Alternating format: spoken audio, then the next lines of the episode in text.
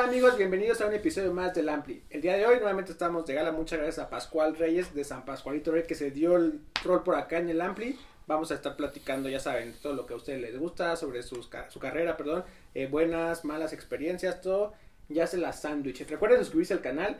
estamos ahí en todas las plataformas digitales de su preferencia. Y pues bueno, vamos a darle. ¿Cómo estás, Pascual? Muchas gracias bien, por darte la gracias por- Gracias, por la Pascual. invitación. Por esas cosas de la vida somos satelucos los tres y Exacto. tuvimos que venir a grabar aquí la pinche ciudad. Te hicimos cruzar, pero pues es que aquí es donde está el foro, donde está el Johnny, que es el mago aquí de la grabación. Está y- bien, después de dos años de pandemia de no salir de allá, Pero ahorita tienes que correr por tus hijos, ¿no? pues es- ya volví otra vez a mi vida normal, ¿no? De correr por los niños y todo, pero, pero bien, muy, muy feliz de estar aquí. Órale, oye Pascual, pues mira, aquí vamos un poco progresivo primero y, y luego ya vamos a hablar de tus proyectos, nos vas a platicar de ese Metropolitan y de qué viene también para, para la banda en, en este que ya se va a acabar casi 2022 que se fue como agua. ¿no? Así es. Pero bueno, ¿cómo, ¿cómo te inicias Pascual? ¿Cómo fueron tus primeros acercamientos?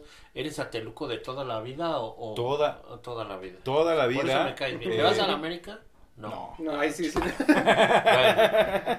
No me es que tú sí, Hijo. negro. Híjole. Al menos no nos dijo como Silverio, porque Silverio nos dijo, ah, vamos a la América, ah, pues chinguen a su madre. No, bueno, ¿cómo te inicias, Pascual? No, pues bueno, pues yo, yo crecí, nací, crecí, este, me desarrollé en, en Fuentes de Satélite, este, que es una colonia ahí en De Satélite. Seatlélite. De Seatlélite.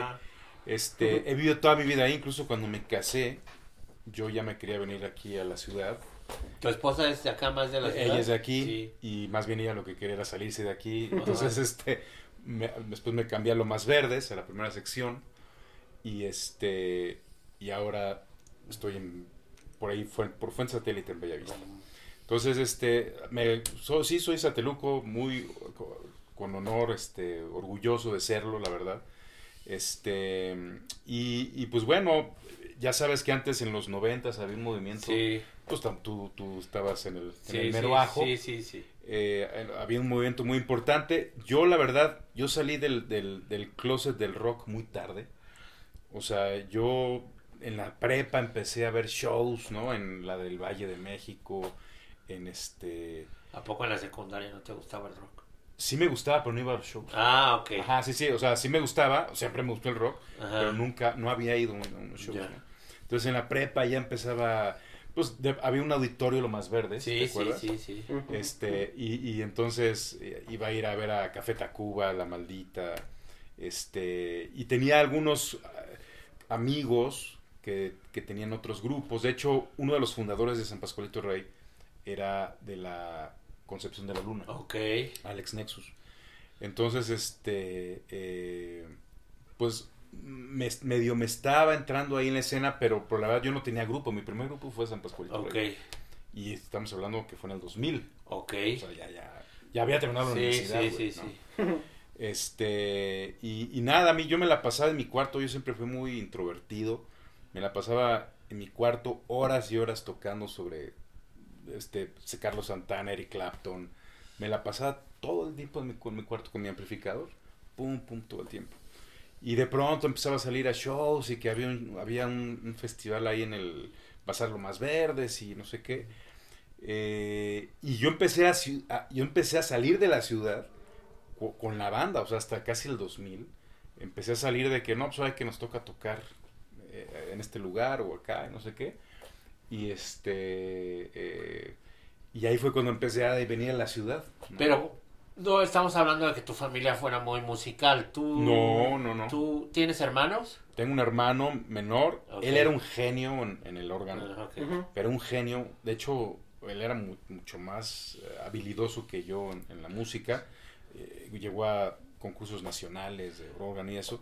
Y yo no, a mí siempre me costó mucho trabajo pues la guitarra, cantar ni se diga. Yo jamás me imaginé que yo iba a cantar. De hecho, yo empecé a cantar en San Pascualito Rey en lo que buscábamos un cantante. Oye, pero entonces, ¿cómo llegó tu primera guitarra? Que supongo que fue acústica de cajas y... Eh, empecé con clases particulares Ok. eh, de, de música clásica, iba un maestro ahí a, a- con- eh, este, a darme clases. Después fui con alguien afamado ahí en satélite, maestro de guitarra, José Coyola, Ok. Pepe Coyola. Eh, No pasaste por la Academia Yamaha tú. No, pero fui por Bergkamp. Ok, es más o menos lo mismo. Exacto. sí. Eh, Después, después de Pepe, no, antes de Pepe Coyola estuve en Casa Bergkamp, ahí en Plaza Satélite. Sí.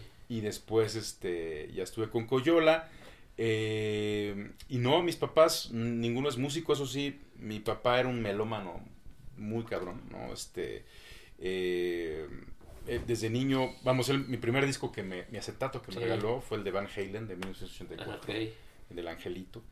Este, después, eh, él encantaba el jazz, el blues, entonces me la vivía escuchando Oscar Peterson, Taj Mahal, Eric. Clapton, todos los días. Y, y digamos que, y aparte de escuchar música clásica, entonces digamos que, que en cuestión de, de oído, pues este, pues sí, Tuviste buenas referencias. tu- tuve muy buenas referencias. Y evidentemente, en ese momento todavía no entendía esas canciones. Eh, mi mamá escuchaba a Rocío Dúrcal, a Juan Gabriel, ya sabes, este, a Lani Hall, Camilo Se- Ah, Sesto. ok. Este, eh, y, y ya esos, esas canciones las fui entendiendo ya mucho más grande, ¿no? Sí. Entonces ya llegas hasta la de hasta la secundaria era tu rollo, ¿no? O sea, como que Yo no- creo que la prepa todavía estaba ahí, pero de pronto empezaba a salir con algunos cuates. conociste un cuate y dijiste, vamos a Güey, hacer mi primera banda. peda fue en la, en la graduación de la prepa, güey. Imagínate, ya tenía 18 años y no y era mi primera Sí, peda. güey. para hacer Sateluco también Está un poco cabrón. tarde, porque ahí empeza- empezábamos precoces desde jóvenes y la verdad es que pues siempre hubo movimiento, ¿no? Desde Sí. antes, desde, desde los 80, desde los 70, Exacto. Hubo lugares donde tocaban bandas, hubo bandas, o sea que pese a lo que se pueda decir de, de, de que era un suburbio de wannabe gringos y todo eso, pues sí había un movimiento Sí, siempre cultural y hubo. rockero, ¿no? Siempre hubo. Aparte, yo creo que también tenía que ver pues, la distribución de las casas, ¿no? La, la planificación urbana, digamos. Pues, eh, permitían hacer shows o fiestas en jardines, Sí. ¿no? Privados. Sí, sí, Entonces, este. Eh, a, a mí, a mí, hasta hoy me encanta vivir ahí, ¿no? Sí, la verdad, justo, bueno, ya saben que pues, el- es que ya se hizo como la fama de que este programa es Ateluco, ¿no? Como que al final, pues que ha venido, ha venido, pues, no sé si de los veintitantos episodios que ya tenemos ahí en, en el canal, ¿qué te gusta? Unos ocho personas son, o son satélite o viven en satélite y todo. eh, y también va por la misma onda, ¿no? Que pues empezaron, a- eh, Joselo, ¿no? Que Sí. estuvo por acá, que también fue a, pero él sí fue a la Yamaha, que después se fue para acá. El, creo que los únicos sureños a lo mejor ahí son contados, ¿no? O sea, como que sí se ha inclinado mucho la balanza. Y, luego el- hay gente, o sea, deja tú la, la que creció ahí, ¿no? Y todavía es más la gente que por años, muchos o pocos, ha vivido ahí, ¿no? O sea, de Sí. pronto me enteré un día platicando con Shenka, también ha vivido en satélite, José. Manuel Aguilera también en algún momento vivía en satélite, Sí, sí, o sea, sí. todo el mundo han pasado por ahí, ¿no? Sí, yo Es- tiene poco que me fui a vivir para allá, ahorita que platicábamos antes de comenzar, yo tendré dos años, bueno, o sea, ya conociendo la zona más, pero ya viviendo que en forma, y sí, también me gusta mucho, o sea, la verdad, pero ya no voy a vivir allá porque hay mucho tráfico. este, oye, te comentábamos, ¿no? Un poquito qué es la onda de experiencias, este, buenas, malas y todo esto. ¿Te acuerdas cuál fue tu, alguna primera, bueno, que ya estabas con tus cuates, que ibas para tocar y todo, ya que fue tu primer acercamiento, ¿te acuerdas del primer momento que tú ya tu- estuviste frente a un público? A lo mejor en, si fue la escuela o así, antes de la, de... Sí, digo, fue antes de San Pascualito Rey, así era como palo, había, yo estudié en la Salle Bulemadres, Es- ¿Secundaria o prepa? La prepa. Ah, ok. Ajá, o sea, toda la primaria y Sí. secundaria en una que se llama Centro Escolar Patria. Y, y, y en la Salle, Bulé Madres, este, hice la prepa. Y ahí fue cuando ya empecé a tener amigos que tocaban y así. Y sí, había palomazos en, Sí. en, no sé, días como especiales. Entonces toma- agarraba mi, ponía mi ampli y empezaba a tocar con mi guitarra eléctrica, ¿no? Este, y la verdad tocaba yo muy bien. O sea, ahorita no toco la guitarra, o sea, como que más bien me, me he dedicado a componer más que a ejecutar, ¿no? Y a cantar. Y a cantar, claro. Pero, pero antes, no, no, yo no cantaba más las rancheras, ¿eh? Obviamente era, era de los, yo estaba montado en la, esa onda de Steve Vai y Ingrid Sí, sí, sí. o sea, virtuosismo. del virtuosismo, y no es por nada, pero sí le daba un quien vive con, con quien fuera, ¿no? Eh, y este, entonces me acuerdo que en la escuela empezaba a tocar, ¿no? Empezaba a tocar y pues, aplausos y eso, pero pero nunca, o sea, nunca experimenté el- el- esa comunión, ¿no? Porque al final de cuentas eran palomazos y ya, ¿no? Claro. Pero una comunión de que cantas y la gente está cantando, y todo ese rollo, pues no. De pronto, ya un poco más adelante, mis amigos pasaban por mí para lle- llevarme a fiestas a que yo este, cantara rolas de caifanes y, ¿no? y que, que fuera ahí la Grupo de cover. Ah, ok. No, o sea, sí con mi guitarra en las Sí. bohemias, ¿no? Ya, ya. Y este, eh, entonces, este, vamos por el Pascual y, y entonces ahí dice, "Cuando venga otra vez", ¿no? Y todos cantando eso. Eh, y, y, y en realidad, pues yo creo que, o sea, el enfrentarme a un público ajeno, pues fue con San Pascualito Rey. De hecho, es curioso porque eh, yo no, no tenemos una fecha de cuándo es el, aniversario de San Pascualito Rey, porque yo la verdad no esperaba que fuera a durar ni un año el grupo. Entonces nunca apunté la fecha, ¿no? Pero me acuerdo mucho de un show que dimos. Si mal no recuerdo, fue, en el, fue el 8 de diciembre, muy probablemente del 2000. No sé, no, todavía tengo dudas si fue en el 2000 o 2001, igual y tú estabas por allá. Eh, era un concurso en la Universidad del Valle de México. Era un concurso. Lo más en- en- lo más verdes, obviamente. Era un concurso de. eh, eh, que se hacía en el día y quien ganara en la noche le iba a ir a Café Tacuba. Ah. Y ustedes ganaron. No, no, Ah. nunca ganamos nada. Ajá. Este, no, no, no, pero fue la primera vez que tocamos eh, enfrente de gente que...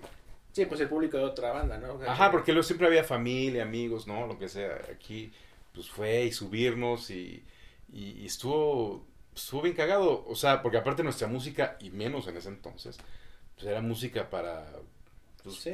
no, o sea, era súper bajonera y, o sea, estaba bien cagado. De hecho, cuando empezábamos a tocar, algo que notamos nosotros es que a los lugares que íbamos, iba gente así, toda de negro, talqueada de la cara, con con Darks. darks, pero, o sea, de pronto, y yo no entendía por qué, güey, o sea, y, y, y estaba muy, o sea, cosa que agradezco, porque es una escena muy leal y muy Sí. pas- a- apasionada y, ¿sabes?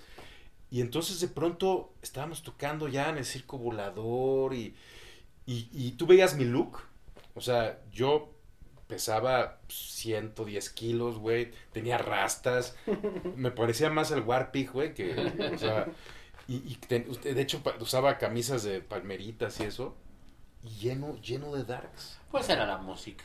Sí, pero, pero yo como, yo, o sea, yo jamás, no era mi onda esa onda de... Sí, ¿no? Pero la, pero la gente lo adoptó. De hecho, la primera vez que nos tocaron en radio fue Clausen. Ah. En- y puso el demo. Ok. Ok. Puso el demo de San Pascualito Rey.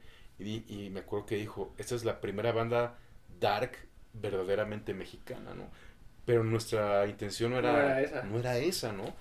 Este, y, y, y cosa que agradezco porque, vamos, te digo que es una comunidad que hasta la fecha todavía hay gente Todavía que nos van a ver. Exacto. Oye, ¿le tomaron importancia a este, ahorita que mencionas como este concepto que tenían de la banda?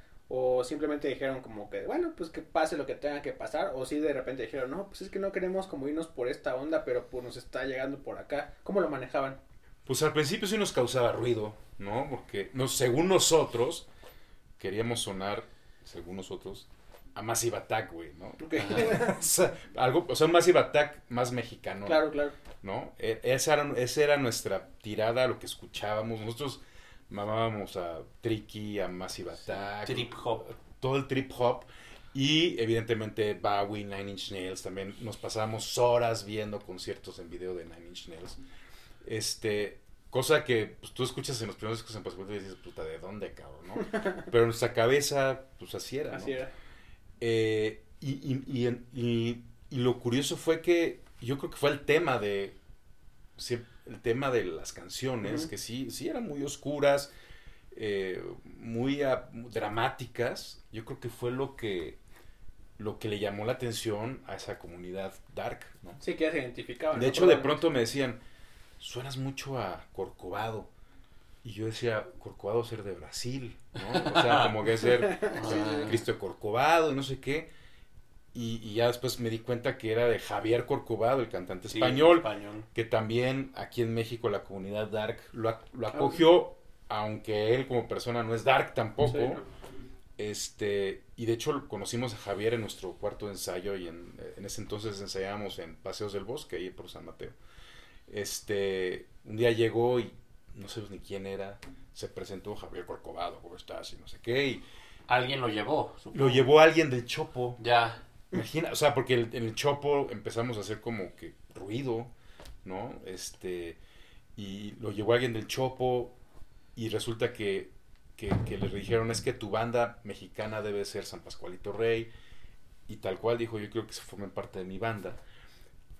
Este, evidentemente yo no estaba en los planes porque yo era el cantante eh, y el único que accedió fue Juan, el bajista que hasta ahora sigue siendo San Pascualito Rey. Y de hecho grabó el primer disco, el Sufro, Sufro, Sufro.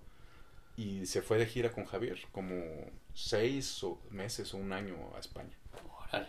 Oye, te voy a hacer la pregunta más trillada de la historia de las entrevistas de rock. ¿Por qué San Pascualito Rey? Eh, yo en la universidad, yo era editor de una eh, este, revista cultural en la universidad. Y un día me llegó un, este, un texto de la historia de un santo que se llama San Pascual. Eh, y era el santo de la buena muerte en todo el sureste de Chiapas. Eh, era un santo pagano, ¿no? Que, que- que se simbolizaba como era un esqueleto con su corona y su capa. Y la leyenda decía que cuando la gente estaba agonizando, se empezaba a oír la carreta de San Pascualito Rey, de San Pascual, De San Pascual. eh, para llevarse este el alma, ¿no?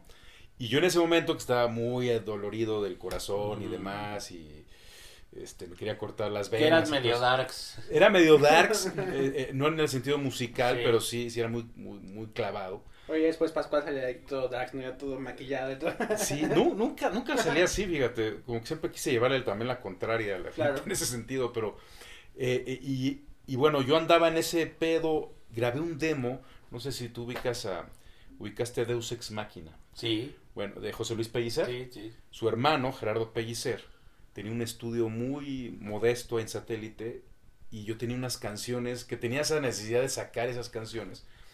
Y entonces eh, en, un, en un workstation programé las secuencias y nunca había cantado en mi vida. Entonces canté esas canciones pensando que una chava las iba a cantar después o qué sé yo. Y teniendo esas canciones y viendo el artículo, dije, a estas canciones le voy a poner San Pascualito Rey, porque aparte pues, soy Pascual Reyes, ¿no? Y aparte dije, son canciones que hablan de la muerte, del amor, pues, San Pascual, el santo de la buena muerte, Ya. ¿no? Sí, soy Pascual. Reyes, Y ahí nació. ahí nació. Exactamente. Está bueno, ¿eh? O sea, la verdad el concepto está... Y, y, y, y no creas que, o sea, eh, somos una banda, no es mi proyecto, y siempre hemos sido una banda. Mm. De hecho, la decisión que nos llamáramos San Pascualito Rey no fue mía. O sea, Tú lo pusiste sobre la mesa. Ni eso, eh, eh, este, estábamos ensayando en casa de Nexus, el que era de la Concepción de la Luna. Estábamos ensayando y un día nos invitan a una fiesta. eh, nos invitan a una fiesta y, y dice, oye, ¿por qué no tocamos tus canciones que están bien chidas? Ah, pues órale. Y ya empezamos a tocar las canciones aquí, allá, en una fiesta, en otra fiesta. Dice, oye, hay que ponernos nombre, ¿cómo nos, cómo nos llamamos? Y, y precisamente Nexus dijo, oye, ¿por qué no San Pascualito Rey, güey? Este, o así, ¿por qué no Bon Jovi, güey, no? Sí, tal cual. Le dijeron a John Bon Jovi, ¿por qué no se llaman Bon Jovi? y no puse resistencia, güey. ¿Estás listo para convertir tus mejores ideas en un negocio en línea exitoso? Te presentamos Shopify. Tal vez no lo sabías, pero nuestro podcast More Than Mamis es un negocio y lo empezamos por supuesto para desahogarnos y hablar sobre la maternidad, no para convertirnos en expertas de ventas y del e-commerce. Así que sí, necesitábamos ayuda para vender nuestro merch y poner en marcha nuestra tienda. ¿Y cómo suena con Shopify? Llega otra venta. Shopify es la plataforma de comercio que está revolucionando millones de negocios en todo el mundo. Ya seas un emprendedor desde tu casa o desde donde sea, Shopify es la única herramienta que necesitas para iniciar, administrar y hacer crecer tu negocio sin dificultades. Con Shopify puedo gestionar pedidos, envíos y pagos desde cualquier lugar, brindándote toda la información y estadísticas de tus ventas al detalle. Regístrate para un periodo de prueba con tan solo un dólar al mes en shopify.com barra sonoro, todo en minúsculas. Ve a shopify.com barra sonoro para llevar tu negocio al siguiente nivel. Shopify.com barra sonoro. Este, y, y ya, de ahí para arriba. Les tomó mucho tiempo me refiero a, haces una banda, ¿no? Y te digo porque yo, aunque no he sido parte de ninguna banda, he estado alrededor de muchas. Pero a ustedes, ¿qué tanto les tomó tiempo ya sentarse como grupo de decir, bueno, ya esto ya no es un juego, vamos a darle ya de alguna forma profesionalmente? ¿Tocaban mucho? Tocábamos mucho. Eso es siempre O sea, importante. De, de hecho, en es- ahorita no tanto, Sí. pero en esas épocas era muy Sí. importante tocar y tocar y tocar. Sí. De hecho, ya cuando, antes del primer disco, pues ya juntábamos personas en el Circo Volador, en el Alicia, este... Rocotitlán, no, ya no les tocó. No, nos tocó el de Tony Méndez. Ah, ok, el de allá del el de, sur. el de- ese nos tocó, nunca tocamos en el de Insurgentes. Este, eh, tocábamos en, en un lugar muy curioso, no sé si tú te acuerdas, que se llamaba el... Ay, güey, estaba en el Metro Hidalgo y era de cómics. Se llamaba el Comic Rock Show. No, no me acuerdo. Era así, estaba lleno de cómics, animes, toda esa cultura, ¿no? Y había un auditorio pequeño y ahí tocábamos mucho también. Eh, y y, este, nos invitaron a tocar en festivalitos culturales en afuera de los metros, etcétera, etcétera. Y ya jalábamos un poco de gente y todavía no teníamos disco. Nada más vendíamos el demo, este demo que yo había grabado. Después ¿En cassette o en disco? En CD. En CD. Ah, no, es que ustedes son más jóvenes. Ajá. Y después eh, eh, decidimos grabar con la banda ya es otro demo, ¿no? Y ya el siguiente paso fue eh, en este en Intolerancia, que en ese entonces estaba en Tepepan, este, producido por Jerry Rosado, también Sateluco, Ujú. honorable Sateluco. Este, él fue el que nos, le dio vida al, al San Pascualito, que pues ya después ya. ¿no? Pero en realidad, ah, respondiendo un poco a tu pregunta, ¿en qué momento? Fíjate que fue un, fue una- yo en el 2000, en el 2000 empezamos la banda, y en el 2001, por ahí, yo eh, tuve una crisis muy cabrona, o sea, una crisis económica, crisis este, existencial. y eso que todavía no estabas casado. Y eso que todavía está... No, Ah. mames. Este, y, y fue muy cabrón porque yo ya había salido de la universidad. Yo estudié en el Tecnológico Monterrey, ahí del Establo de México. Y ¿Qué estudiaste? comunicación. Ok. Y, y no conseguía trabajo. En mi casa había una crisis económica y demás. ¿No? Entonces, dije, puta. Y, y yo buscaba trabajo, metía. Yo, yo me veía como un güey de traje, ¿no? Este, Godín. Un güey Godín. O sea, como que me veían en la escuela. En ese entonces, esa escuela estaba muy enfocada a ese tipo de cosas. Y yo me veía así, me habían programado para ese rollo. Sí. Y nadie me contrataba, cabrón. Nadie, güey. Entonces dije, puta. Y, y literal no había ni para pagar la luz, güey. Entonces, un día dije, güey, si está así de culero el pedo, pues mejor que esté de culero con mi guitarra, güey. O sea, Claro. esa fue. Y dije, y entonces dije, ¿qué necesito? Yo me quiero dedicar ya al grupo. A pesar de que llevamos meses de creados, dije, yo me quiero dedicar a esto. Y, ¿y qué necesito? Bueno, necesito un trabajo de medio tiempo bien pagado, cosa que no existe aquí. Sí, no, también pedías demasiado. Pero me, ac- me acordé que una amiga trabajaba en el Canal 11, cabrón, Ok. que, que entraba a trabajar a las 7 de la mañana, salía a las 3 de la tarde, no es medio tiempo, son 8 horas, pero acomodadas Sí. bien, más, Más temprano. sí. temprano, y eh, este y pagaba muy bien. Le llamé, oye, hay vacantes, me dice, se acaba de abrir una hace dos semanas, para operador de Pro Tools, que aparte yo eh, este había pues era especialista en audio porque ya trabajaba en ese tipo de cosas y llegué y me quedé con la con la ¿Y cuántos años te quedaste en el canal? 15 11? años estuve Me en el canal a Sí, hacer, me acuerdo así. que, que trabajabas 15 años en el canal 11 ya la verdad al final yo creo que el último año iba una vez al, al- a la semana a pagarle a todos este porque ya con, con- con el grupo y que también empecé yo a desarrollar mi carrera de música para películas y series pues ya no me da tiempo para ir Sí, no, entonces claro. le decía a, a mis cuates bueno pues tú cúbreme tú tú y te voy pagando entonces llegaba los viernes hacían fila ta ta ta ta y ya me iba no Hasta que un día dijiste. hasta ya, no no hasta que un día mi jefe Se dio cuenta. me no ya sabía pero era muy buena onda y me dijo, güey, ya ven a trabajar, ¿cómo vas a meter en pedos? cabrón?" ¿No? y este, pero antes de eso, una anécdota. Días antes de que me llamara para decirme, güey, ya vente a trabajar. Un día me llama el director de, de recursos humanos a las 11 de la noche a mi celular. Dije, no, pues ya. Ya valió. Ya Sí, valió ya te madre". dieron cuenta. Ya explotó la bomba. Y me dice, ¿sabes qué? Este, Pascual, disculpa la hora. Y yo, sí, sí, sí. este, queremos que mañana vayas al noticiero de Javier Solórzano que te entreviste, porque es un orgullo que seas parte Oh, del canal". te la puso más difícil. Y entonces ya ahí fui con Javier y, y este, y pues nada, la verdad fue un, un muy buen recorrido y eso me ayudó precisamente, fue, eh, eh, eso me ayudó a, a desarrollar el grupo, desarrollar también mi carrera de músico, ¿no? De- de- Te estabilizó de alguna forma. me, me te dio, dio, me dio una, una, plataforma, exacto.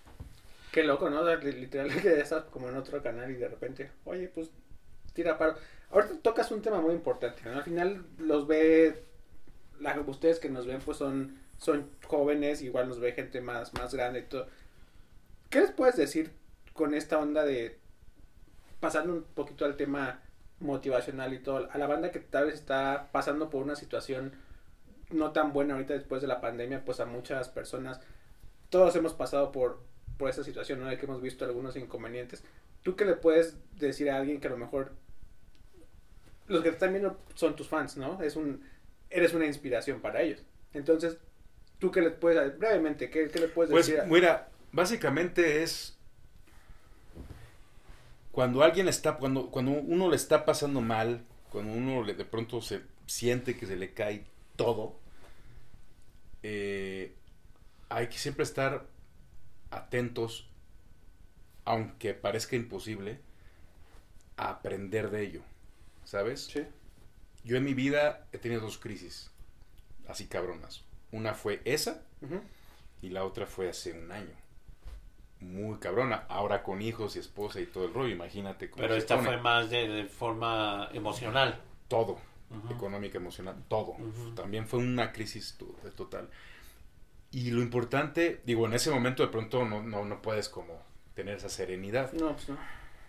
Pero es cierto, y lo he comprobado, los cambios de vida más radicales que he tenido ha sido en las, en las crisis. Y, y lo importante es tener claro qué es lo que quieres hacer de tu vida. Qué es lo que te gusta hacer, qué es lo que quieres hacer de tu vida. Eh, y tratar de no perder el foco. ¿No? O sea, no perder el foco de lo que quieres, de lo que quieres hacer, también de lo que eres bueno, porque hay gente que quiere hacer eh, que quiere ser músico, pero nomás no puede ser. Concertista de piano. Exacto, y no sabe tocar el piano, ¿sabes? O sea, vamos, hay que tener un balance muy, lo más objetivo posible que se pueda entre lo que eres bueno y lo que te gusta, ¿no? Eh, no tienes ni que ser un genio para que Sí. lo logres, ¿no?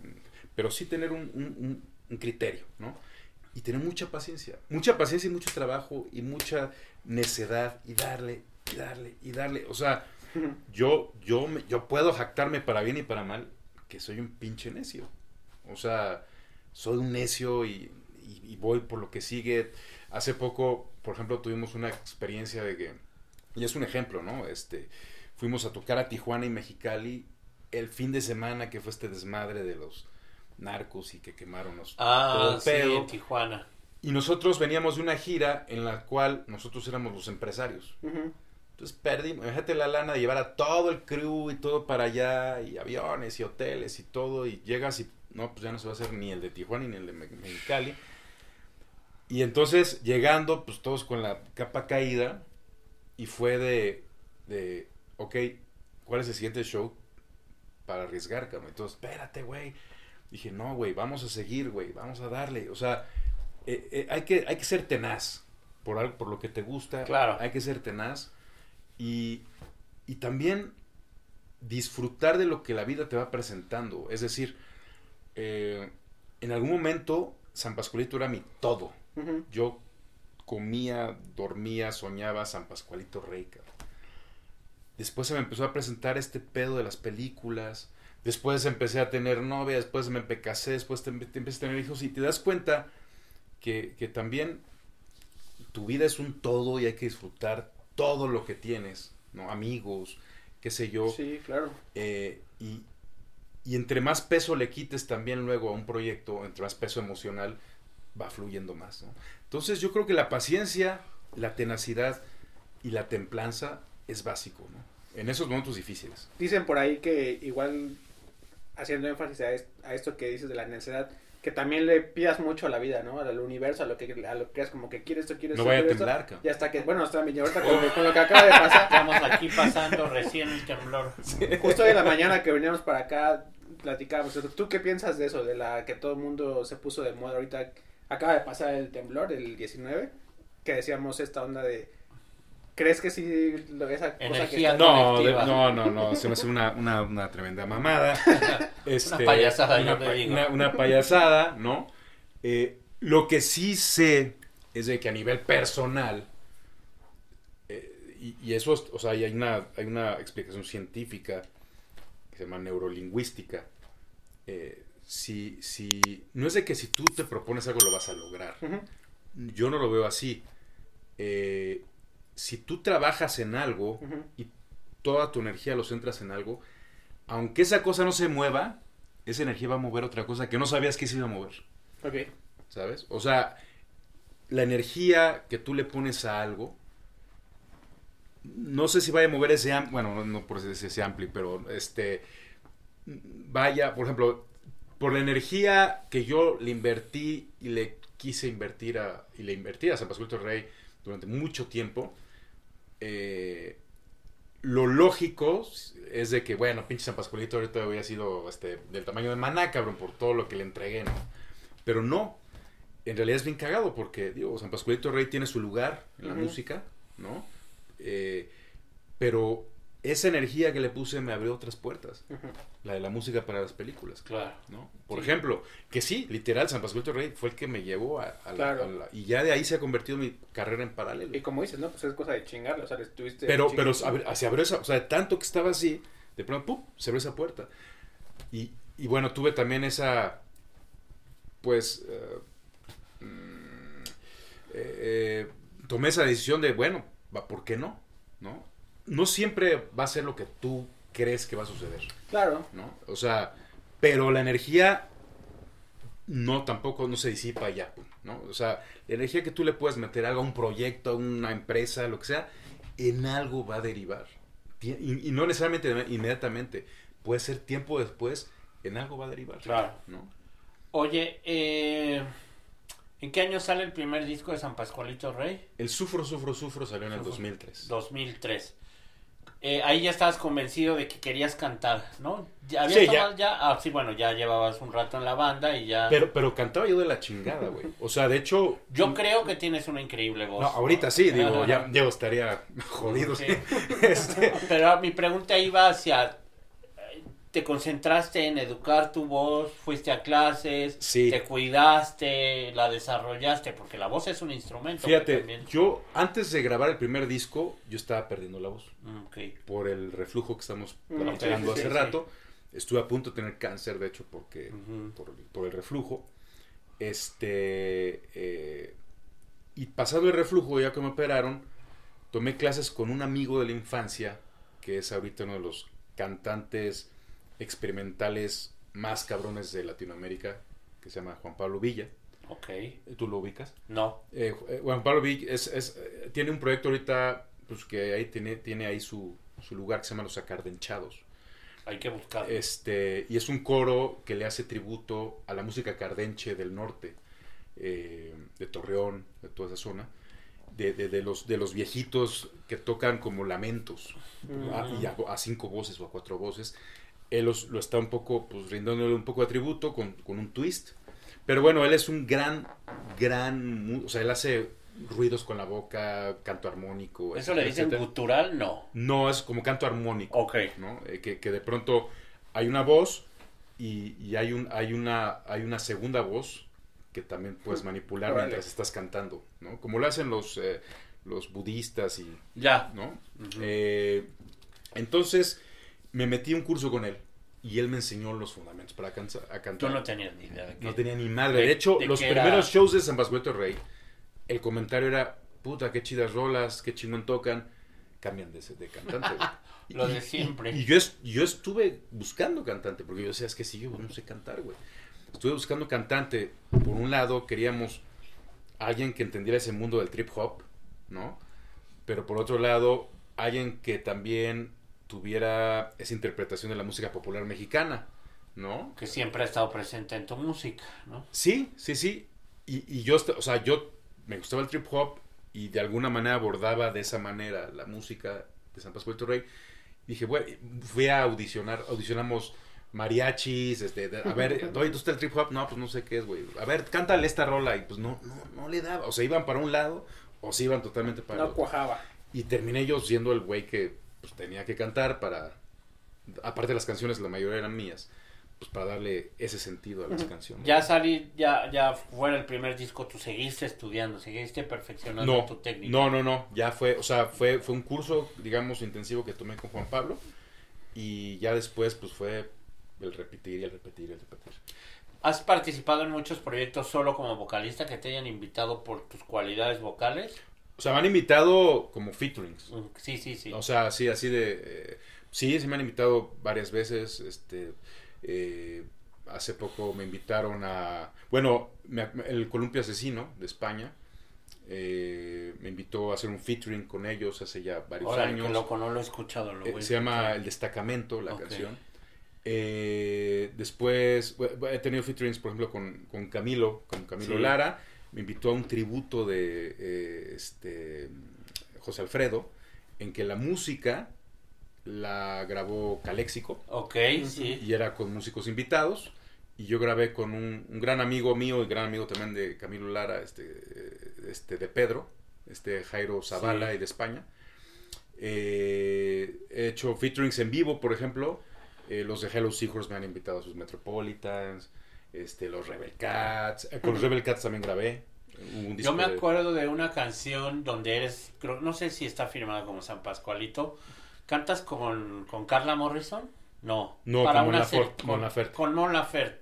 Ajá. Esta Sí. serie o esta película. De Las Aparicio. Las Aparicio. sí, esa hicimos esa, Mon y yo hicimos esa canción. Que Mon no era nada conocida. en Todavía ese no, momento. estábamos hablando de meses antes, Sí, ¿eh? sí, o sea, sí. estaba De ya a para- punto de que, de que se fuera para arriba y hicimos esa canción para, para las Aparicio también. Esa canción me encanta. Este, ¿Es tuya? es- ¿Esa la escribiste los dos. Entre los dos. De hecho es curioso porque eh, es curioso porque eh, tuvimos junta con el productor y bueno, queremos crear una canción y el supervisor musical, Herminio sí, sí, Gutiérrez, sí. este, vamos a grabarla, ok, ¿cuándo la necesitan? Mañana. o sea, no, no, en serio, ¿cuánto? ¿Cuándo? Mañana, güey. O sea, como mañana no la hemos hecho, güey. Sí, la no, junta. la- sí, sí. Es que la necesitamos mañana, güey, en la tarde. Entonces en la mañana nos vimos Mon y yo y empezamos a componerla Órale. y la grabamos ahí y ya la mandamos y les encantó. Es un temón. A mí me encanta. Me gusta mucho Ah, gracias. canción. Oye, y- ahorita que nos dices de que estás, ahorita estás trabajando en algo para, para cine y todo, nos comentabas Sí, que la verdad, eh, estoy trabajando en proyectos interesantes. No puedo ahorita decir en cuáles, eh, pero he trabajado en proyectos interesantes. Por ejemplo, hice la música para la biopic de Juan Gabriel, hasta que te conocí. Eso te quedó Este, padrísimo. gracias. está, gracias, está, brutal. Este, el biopic de El César, que es de Julio César Chávez. Hice la serie de Colosio de Netflix. Eh, también hice la película de Colosio años antes, de Carlos Volado. Órale. Este, que no tenía nada que ver una producción con otra. De hecho, cuando me llamaron de Netflix, no sabían que yo había hecho la música de la película. Y dijeron, híjoles, mejor no, güey. Porque... Ah, Y sí. dije, no, no, no, voy a hacer otra cosa totalmente ¿Cuál fue tu distinta, ¿no?". primer trabajo así como músico para serie o películas? Fue un documental eh, que en su momento tuvo su, su, su- su éxito. Se llamó Rege. Ok. Eh, y era dirigido por, por Raúl Cuesta y Anaís Huerta. Anaís Huerta francesa y Raúl Cuesta eh, sateluco. Este, ¿Ya ven, chavos? todo lleva satélite. Un día me los encuentro, yo, yo lo conocía de la universidad y me dice, oye, estamos haciendo nuestro primer, nuestra primera ópera prima y nos encanta San Pascualito y queremos algo de San Pascualito en nuestro score. Sí. Y de ahí fue, esa fue la primera vez. Después alguien vio Rege, algún director que también era fan de San Pascualito Rey, y me llamó Rubén Imas, Juliano Laizola, que también ahorita son muy, muy afamados. Este, oye, somos fans de San Pascualito Rey, pero queremos algo de San Pascualito Rey. Entonces, San Pascu- Herminio Gutiérrez, Es lo que te iba a musical, decir, luego llegó Herminio. Herminio, que era fan de. San Pascualito Rey y vio que estaba haciendo música para películas y ya. Y obviamente, y- o sea, ya hay un momento que ya me llamaban por lo que había hecho en las películas, ya no por San Pascualito Rey, pero, lo- o sea, mi entrada fue esa, ¿no? Sí. Entonces, este, ¿Lo disfrutas? Mucho. Sí, porque aparte no se pelea con, con los shows, ¿no? Sí. O sea, los shows suceden fines de semana o bueno, si nos vamos de gira, me puede ver la laptop y, todo ese rollo, mi workstation. Este, y es otra cosa, o sea, en, en San Pascual Rey, pues es mi vida y es mi, o sea, es mi vida plasmada, pues, en canciones. Nosotros decidimos si nos gusta o si no. Y aquí eres parte, pues, de una maquinaria Sí. No. Te dan un guion y a te dan partir un, de te dan un guion y, y, hay, y, y cada película es un desafío distinto.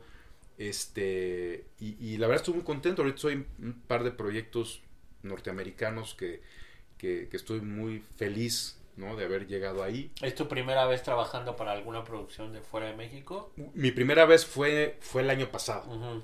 De, eh, de hecho, han sido estas tres que, Ujú. que- que fueron. Eh, no es cierto, no es cierto. Estoy mintiendo. mintiendo. Bueno, mi primera vez para, para producciones norteamericanas, Sí. pero, pero mi primera vez que incluso mi nombre como que como compositor eh, este, fue un poco más importante fue cuando me invitaron a hacer la película de Ishkanul, que era una película guatemalteca de Jairo. Bustamante. Hice Ishkanul, eh, me nominaron a los premios eh, Platino, en ese entonces fue en, en Uruguay, este, por, esa, por esa pieza. Eh, digo, sí, es score, pieza, score, porque es un score de una pieza nada más. Eh, después empecé a hacer otras series y después hice con Jairo Bustamante otra vez La Llorona, que estuvo nominada a los Ah. Golden Globes. Entonces la- hice la música para La Llorona y precisamente su, pues, la, la- la primera, digamos, producción ya grande de Jairo fue una que hicimos el año pasado, que todavía no puedo decir. Atentos, atentos, muchachos. Atentos al trabajo de Que aquí obviamente ya cuando esté todo lo vamos a compartir con mucho gusto para que todos ustedes eh, lo conozcan y está bien interesante, o sea, esto que nos, que nos platicas de cómo llevas la, o sea, porque van de la mano, ¿no? Al final, pues, pues haces lo mismo. Sí, no, y aparte de pronto, por ejemplo, a Juan, bajista de San Rey, o a Yango, el tecladista, me los jalo para los scores también, ¿no? Entonces, de alguna manera, de pronto estamos en- de gira y estamos con nuestras laptops en lo Trabajando. que... Trabajando y... oh, ta, ta, ta, ya es la hora de- del show. Ah, pues ya, Vamos a darle. Exacto, ¿no? Oye, hablando de shows, ¿cómo les fue en el Metropolitan que acaban de, acaban de estar? Muy chido, la neta. La neta, muy chido. ¿Festejabas gente- algo o no? Acabas de sacar un sencillo. A- a- Sacamos este sencillo que se llama Huracán, Huracán. Pero en realidad, esta fecha tu- se tuvo que haber llevado a cabo en octubre del 2020. ¿No? Mm, Entonces, como muchas como cosas más muchas cosas, exactamente. Eh, en ese entonces íbamos a celebrar los 20 años de San Pascualito Rey, un nuevo disco que habíamos lanzado. Nunca habíamos sincronizado la onda de sacar un disco y tener una presentación, ¿no? Así grande. Y esta fue y pum. Esa fue y no, no se hizo. Ya estaba planeado el Metropolitan y Ya todo. estaba el Metropolitan, el disco ya estaba afuera, ya estaba Sí, el disco salió a principios del 2020. Exactamente. Y este, y de pronto, eh, pues bueno, pasó eso y hasta ahora se pudo hacer esta fecha y la verdad fue increíble. O sea, fue muy emotivo, eh, duró, mu- o sea, nosotros somos como mariachis, como que ya Hasta que dejen de Ajá. aplaudir o hasta Eh, que... hemos, hemos tenido shows de, de normal, nuestro show promedio es de dos horas y media, ¿no? Más o menos. Largo. Hasta que llegue el gerente del Metropolitan Exacto. y a ver ya... así fue, de hecho así fue, ¿no? Este eh, duró tres horas, ¿no? Órale. Que- y Digo, para los fans, para toda no, madre. pero, pero precisamente pasó eso, ¿no? Ya dijeron, ya, no, no, ya no se puede, cabrón. Sí, así son. Bueno, pero hemos tenido conciertos de cuatro horas, ¿no? Este, De hecho, normalmente el último show del año, de cada año, es el largo, larguísimo. Sí, sí, sí. Mira, No. yo, a lo largo de mi poca o mucha experiencia en esto de, de la música y del rock, No seas modesto. te das cuenta de que hay muchos grupos que desarrollan una empatía con sus fans particular, ¿no? Eh, yo tengo muchos casos, pero hablando en tu caso, tienes eso, tienes esta energía que la gente percibe. Muchos le dicen es buena onda también, ¿no? Porque hay grupos que son unos mamones y aún así la gente los adora. Pero tú tienes, yo siempre he tenido y las, las veces que he tenido oportunidad de verte en vivo, la gente te quiere mucho y tú te entregas mucho, eres particularmente, eh, tienes mucha afinidad con tu, con tu público. Eh, ¿cómo, ¿Cómo has desarrollado esto? Sé que es natural, pero ¿cómo has desarrollado toda esta empatía? ¿Cómo tú siempre que te subes a un escenario sientes que estás en compromiso con la gente, supongo, ¿no? Sí, digo, eh, es curioso porque eh, desde, desde, desde, al principio sí guardábamos mucho el qué queríamos proyectar, sí, sí, sí. ¿no? Ujú. Entonces, pero, pero ya después la gente se descosía, este, lloraba. Es que tus canciones también pedo. son muy... Y entonces, emotivas. y, Muy. y entonces, pues yo no podía seguir como con Sí. este, Sí, claro. ¿no? Con, con- con esta barda. Hasta que un día, digo, eso fue hace muchísimos años, dije, no mames, o sea, yo soy, quiero ser parte también de la peda que tienen Sí, estos güeyes. Claro. Y, y ya, y se volvió parte de, de lo que hacemos en el escenario, ¿no? O sea, este, me bajo y brindo y este, me subo con mi botella de vino y, y estoy chupe, chupe y todos, todos estamos empedando al mismo tiempo, ¿no? Este, y, y es un disfrute. Hay, hay una, hay una, sí, sí, evidentemente cuando uno va empezando, pues, Sí. o sea, cuando va empezando el show, pues evidentemente sí, creo que generamos ahí un misticismo que se va como eh, a- clarificando y, y ya se vuelve una fiesta, ¿no? Hay, hay, hay- hubo un, un encabezado de un medio que ahora en el Metropolitan eh, que dice San Pascual Rey en el Metropolitan fue como ir de la ceremonia a la fiesta, ¿no?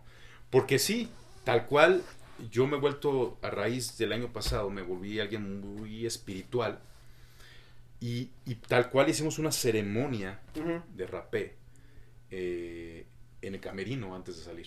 Oye, sin ánimo de meterme mucho en tu vida privada, pero también vi que tuviste la pérdida de tu mamá De, mis pap- de, De- mi de papá mamá. un año y al otro año mi mamá. Y pusiste su foto ahí en el show, ¿no? Sí, fue- Vi unas fotos. Sí. ¿Cómo, cómo aguantas? No, se Digo, me- yo también soy una me- persona muy cercana a mi mamá y... Se me, se me pues, partía la voz, güey. Ajá. Este, porque aparte también la- hicimos una, hay una, la historia con esta canción que se llama Nunca te voy a olvidar. Ok. Eh, esa la grabamos para, para el disco de Todo nos trajo hasta hoy. Y, y fue, o sea, la canción se la escribió a mi mamá. Y, mi mamá siempre se pavoneaba de que, ay, mi hijo, el músico, me escribió esta canción y esta, ¿no? Y a todo mundo le decía, y a mí me cagaba, güey. Decía, ay, qué pena, cabrón, ¿no? Así, pero mi mamá, no, es mi hijo, que no sé qué.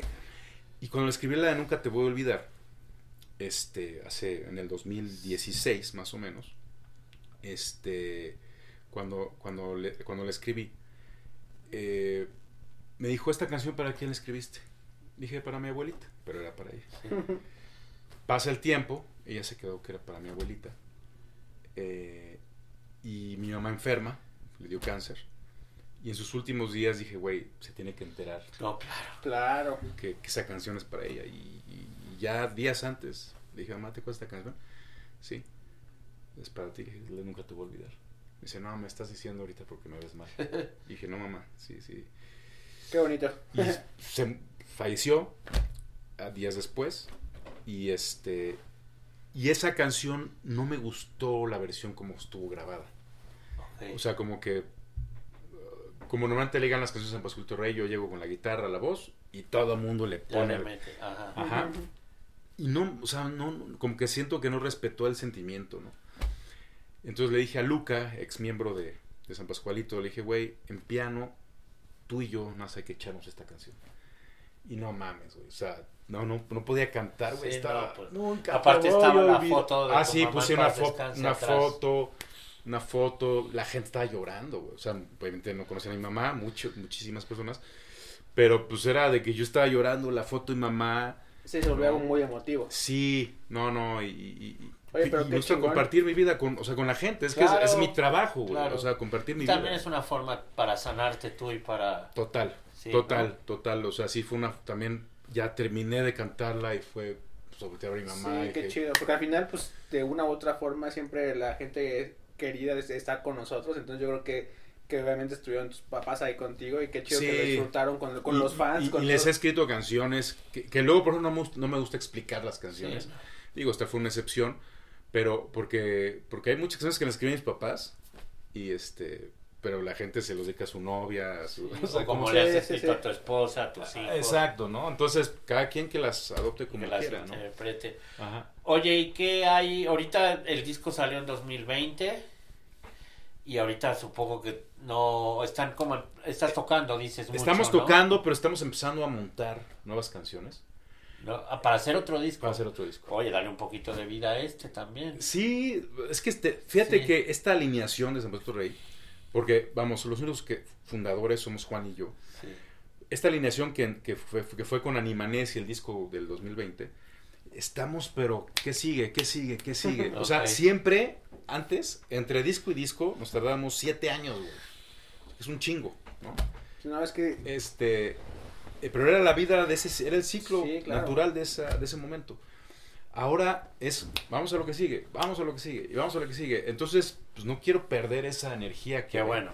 Y está bueno, ¿eh? porque al final también la industria lo, creo que ahora lo, lo pide así, ¿no? Ah, tuvimos la oportunidad de hacer un episodio con un, un artista llamado Adán Cruz, un- es rapero y es toda esta onda, y le, literal le preguntamos hace cuánto fue el último lanzamiento, la semana pasada, y así como, pero pues acabas de sacar, sí, pero pues y voy a sacar otro la próxima No, semana. digo, nosotros No, claro. O sea, no, pero sí, como dices, hay güeyes que cada pinche semana sacan una rola, güey. Sí. Y, y no tienen álbums, tienen rolas, ¿no? Sí, o sea, ya o puro sea, de pronto dices, ah, que a ver qué álbum. Dices, puta, este güey no tiene No álbums. tiene- ¿no? ¿Te late a ti lo de sacar sencillos? No. ¿O tú prefieres tú a la antigüita como un... Mira. Sacas un sencillo y luego todo el álbum. Mira, eh, eh, ya no, antes estaba muy casado con los álbumes, Sí. o sea, en ese sentido. Ahorita no tengo pedo en sacar un sencillo, pero tampoco no me gusta solo sacar sencillos. O sea, y más ahorita, por ejemplo, esta canción de Huracán, que, que- que la pueden escuchar en, en Spotify y todas las Sí, sí, plataformas. ya la Aquí en la descripción va a estar para el link para que vayan a Exacto. Es una rola muy distinta a lo que habíamos hecho. Cambiamos las reglas del, del juego, así. Es curioso porque esta canción empezó a tener vida en la pandemia. Cuando todavía no nos podíamos ver, este, empezamos a montarla remotamente y vimos que sonaba diferente si todo el mundo desde su estudio me le metía cosas. Y ya cuando nos pudimos ver, decidimos seguir montando las canciones cada quien en su estudio porque sonaba diferente. Además de que dijimos, no vamos a usar, o vamos a usar poca eh, batería acústica, vamos a usar pura eléctrica. ¿no? Entonces empezamos a cambiar las reglas y este y sí creo que para hacer un parteaguas hay que hacer un álbum, o sea, no nada más Sí, hacer Sí, rolas. una rola. Exacto, una- un álbum que englobe este proceso, ¿no? Eh, y eso es en lo que estamos. Aquí, a diferencia de antes, antes grabamos todo un álbum y sacamos el sencillo. Ahorita grabamos el sencillo y ahorita vamos a empezar a grabar todo. O sea, este álbum, este sencillo ya es parte de lo, De lo que nuevo que viene. Exacto, exacto. Y Atentos, shows. muchachos, atentos a las redes. Te he visto que andas muy movido, pero ahorita queda algo el resto del Sí, año. eh, vamos a Querétaro el 29 de octubre, a, a Guadalajara el 30 de octubre, a Tultepec el 12 de noviembre. en- A huevo con los cohetes. Eh, sí. El, el- el- finales de, de noviembre vamos a Bogotá. Y después eh, tenemos una fecha de fin de año, esas que duran cuatro o cinco horas de San Pascual de Torrey, ya, ya la daremos a conocer. No sabes dónde todavía. Yo ya sé, pero No, todavía bueno, no la si puedo no es seguro, no. Este, y eh, después en febrero vamos a Concepción, Chile, a un festival. Ojalá de ahí podamos pasarnos a Argentina. Este, que aparte es curioso que Argentina nunca hemos ido. Y tienes... Y en nuestros números, ¿no? Las de las métricas, plataformas, sí, las sí. métricas, eh, después de Estados Unidos es el país que más se escucha. Órale. Y, y No, pues es, hay que ir a Argentina. y es muy curioso. O sea, hace poco, hace un, un año, hace un par de años tal Sí, vez, sí. estaba yo buscando en YouTube algo de San Pascual Rey, siempre me pongo ahí a ver qué, qué hay. Y me topé un cover de una orquesta de tango, Wow, En Argentina. Qué honor. hacer un cover a, a San Pascual Rey, Qué chido. con bandoneones y todo, ¿no? ¿Y sonaba ¿qué? chido? No mames, sonaba increíble. Pero qué así, chido. imagínate tres bandoneones y Qué padre. cuerdas y la chingada. ¿Qué pedo, güey? O sea, sí me quedé. No mames. El alcance, y ¿no? nunca, nunca habíamos ido a, a Argentina. Entonces, digo, ya estando allá en el cono sur, pues queremos saltarnos. a- No, y aparte, pues, ya, si ya está sonando por allá, pues qué, qué mejor, ¿no? Así Qué es. mejor forma de aterrizar por allá. Pues ya saben, chavos, ahí los, las fechas que, que dijo ahorita Pascual, hay que apoyar a bandas como San Pascualito Rey, que es una banda que le, me consta que le trabaja cabrón, ¿no? Que, que pues, también como él dice, vivir de esto está cabrón, hay que Vi- echarle... Vivimos, el comer de esto está cabrón. comer de esto está cabrón. Sí, porque Aunque suene romántico, vivir, pues esa, eso te lo da la música. Comer, eso, Eso- los que compran, bueno, ya tanto, no, los que le dan clic ahí en su plataforma, o los que pagan un O los que boleto, compran playeras, o los que compran el merch o algo. ¿Tienen algún sitio de San Sí, Pascualito? sanpascualitorey.com. Aquí va a aparecer. Ahí, ahí los lleva a todas las redes, ahí está la tienda oficial, eh, que la verdad sí somos muy dedicados a renovar productos, a, a- a- así como que bueno, ya compraron esto, ahora sacamos esto y, y somos muy dedicados a ese rollo. Te voy a comprometer a que nos regales algo, ¿no? Una, No, una claro. cosita así pequeña porque Sin la duda. gente le gusta mucho y es una forma muy padre de interactuar. Dalo, dalo por hecho, ahí Órale. pasas a la casa. Yo y- paso por No va a ser casa. fácil que se lo ganen muchachos, ¿eh? Aquí Pascual va a decir cómo, quién y por, cuál, y por qué. Deja que paso por unas hamburguesas de fuentes. Exacto, me invitas también. Exacto. ¿no? ¿no? Y bueno, Pascual, pues nos dio mucho gusto tenerte aquí. Eh, Gracias. yo particularmente admiro mucho tu trabajo, No, admiro cómo has gracias, llevado tu carrera. No somos tan cercanos, pero, pero pues es que... Pero Pero hay, pero hay sí, sí. cariño. Exacto, ¿no? Y, y se ve, ¿no? O sea, la calidad, la calidad se nota. Para terminar, Pascual, tenemos un, un pequeña dinámica que es, este, ¿qué prefieres? Ok. Eh, y es nada más, tú puedes explayarte si quieres y decir prefiero esto por, pero te ponemos dos opciones en diferentes cosas Y ya nada más Ok. dice y tú las puedes decir. Me gustaría empezar con la primera porque Dale, me dale. gusta, me gustó esta, ¿eh? Ahora sí. A ver, Eric Clapton o B.B. King. Clapton. Aunque también mi papá me iba a ver B.B. King en- de niño. Pero eres más afín a Clapton, ¿no? Clapton, sí. Ok. Ujú. ¿Banda o mariachi? Mariachi. Eh, Ángel de la Independencia o Torres de Satélite. Torres. Las Towers. Acuérdense que las Towers son el centro de energía mundial. Ahí, ahí se genera todo. Si quieren un temblor, vayan ahí. Exacto. ¿Chela o mezcal? Chela. ¿América o Chivas? Ninguno. ¿No eres pambolero no? No. No, No, Me no. choca el término pambolero. ¿Qué te gusta más? ¿Tocar en un festival o un concierto privado? No privado. Bueno, No, este, pues, híjoles, es diferente.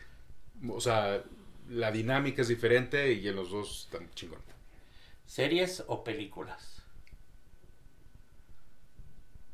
Como espectador, para no ok, meter- este, sí, porque estoy... Sí, para que no, no, no de tu trabajo. ¿Qué, qué este, ves más? eh, veo más series. Una serie que le recomiendes a la banda que estés viendo o que viste. que- Estoy viendo unas de, o sea, yo no, yo no, no, no soy muy af- aficionado al deporte, Ajá. pero hay una serie en Netflix, no me acuerdo cómo se llama, de deportistas, de casos de deportistas. Entonces hay una, por ejemplo, eh, en la que eh, un- una, una- un chavo que, que, que- que después fue chava, este, engatusó a un coreback muy famoso de Notre Dame. Ah, ya. ¿Sí, ya Ah, sabes cuál? Sí, sí, sí. esa serie, o luego de una pelea de básquetbol, o de un equipo de, de, de- de basureros, o sea... Aquí de- les vamos a poner cómo Exacto, se llama sí. esa serie. Ya sé Esa, cuál es. ajá. Eh, ¿Guitarra o voz? Ahorita vos. ¿Caifanes o maná? Caifanes. Masiva Taco Portishead. Massive. ¿Chilaquiles verdes o rojos? Verdes. ¿Te gusta más estar en tu estudio componiendo o tocar en vivo? Tocar en vivo. Y la última con la que nos despedimos es, ¿te gusta estar más en el proceso de grabación de disco o andar de gira? Es parecida a la Sí. anterior, pero De gira. ¿Disfrutas las giras todavía, Pascual? Todavía, toda- sí, claro. O sea, sí llego hecho mierda, pero, o sea, bueno, no. te están esperando tus hijos. Lo, lo, un- lo único que me gusta de la gira, Es cuando se acaban, no, no. no, no, no, lo único que me gusta de la gira es ese momento en que nos subimos, cabrón. Esas dos, Sí, tres claro, horas, Claro, claro. vale las pinches cuatro, seis de espera, eh, transporte, todo. O sea, Sí, sí. aún lo sigo disfrutando. Es que tú sabes, es, es muy eh, Complicado. Yo ya no hago No, pero aparte, mucho. o sea, tú, tú, tú Sí. cuando hacías giras, lo hacías también en una infraestructura más, este... De todo he hecho, ¿Te ¿eh? Tampoco así? creas que no. Si yo le he pasado por todo. Bueno, entonces ya, no Sí. imagínate, ¿no? Sí, sí, sí, pero, pero sí hay un momento en el que, bueno, yo no soy artista ni músico, yo siempre he pero- estado atrás de las cámaras, pero ahorita disfruto mucho no hacerlo, aunque el otro día estaba pensando, ay, voy a ofrecer otra vez mis servicios así como tour managers, es que ya sabes, cobro barato. Si y eso. Y, eh, Y luego digo, híjole, sí estaré preparado, sí, sí, sí tendré todavía la potencia y las ganas, quién sabe. Pero sí es que también tiene mucho, mucho de adrenalina. Hay un ¿no? documental Sí, que, bueno, un poco volviendo a las series, Sí. me encantan los documentales, pero... chócalas. ¿Viste el de Bowie? No, ese no me falta, está ¿qué bueno. pasó? Sí, es el Este, mejor. No, eh, hay uno que habla precisamente de la magia que se genera en las camionetas. En las Ah, sí, ese. Dave Grohl, ¿no? El Dave Grohl. No soy nada fan de Dave Grohl, pero le quedó bueno ese. Ajá, entonces todo el mundo coincide desde este, los pinches este, James Addiction, Foo Fighters, sí, todos sí. dicen, güey, es que todo nace en una camioneta. Claro. Sí. ¿no? Entonces, este, eh, sí, o sea, el ¿En viajar... dónde está ese? En Netflix. Ese está en Prime. En Prime. Ajá. a ver, suena chido. Entonces, eh, eh, y sí es cierto, los ACDC lo decían también, ¿no? Este, bueno, el único creo que no había bajado en avión, en camioneta fue Ah, Lars sí. ¿no? Ajá. Pero, pero sí, se genera, de- también tiene su magia estar todos ahí, este, viajando, Sí. y, ¿no? Pero, pero, pero bueno, pues es, es un gusto estar aquí. Sí, No, gracias, Roberto, gracias, gracias. Gracias. Y avísanos Gracias. cuando ese Magno Show de diciembre, que Sí, va a ser una gran celebración de tres horas. Y O más. Aquí, no, bueno, tres horas o más. Nada más en un lugar donde no te vayan a. Un día, así como anécdota, un día eh, fue uno de esos shows en el Imperial, Ya, sí. eh, fue el último show de- del año. Y me duré cuatro horas y de pronto, a la mitad del show me quedé sin voz. Uh, Me empecé a sentir raro, me, me- me quedé sin voz. Y le dije a la gente, oigan, pues yo no puedo cantar. Y pues en teoría faltan dos horas todavía. ¿Y qué te dijeron? Y entonces les dije, hay de dos, o aquí le paramos, digo, ya tocamos dos horas, sí. ¿no? O aquí le paramos, O ustedes le o cantan. ustedes cantan. ¿Y cantaron? Nosotros cantamos. Y ya. O sea, se la pasaron cantando dos horas más, güey, ¿no?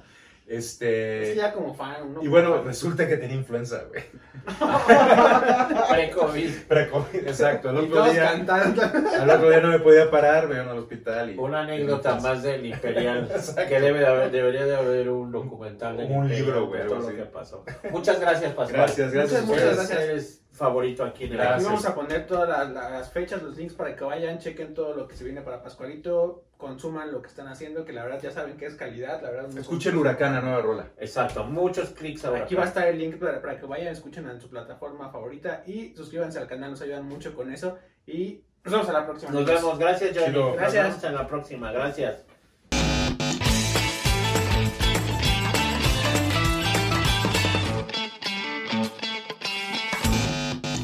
Step into the world of power, loyalty, and luck. I'm gonna make him an offer he can't refuse. With family, cannolis, and spins mean everything. now, you wanna get mixed up in the family business. Introducing The Godfather at ChumbaCasino.com. Test your luck in the shadowy world of The Godfather slot. Someday, I will call upon you to do a service for me. Play The Godfather now at ChumbaCasino.com. Welcome to the family. No purchase necessary. VGW Group. Void where prohibited by law. 18 plus. Terms and conditions apply.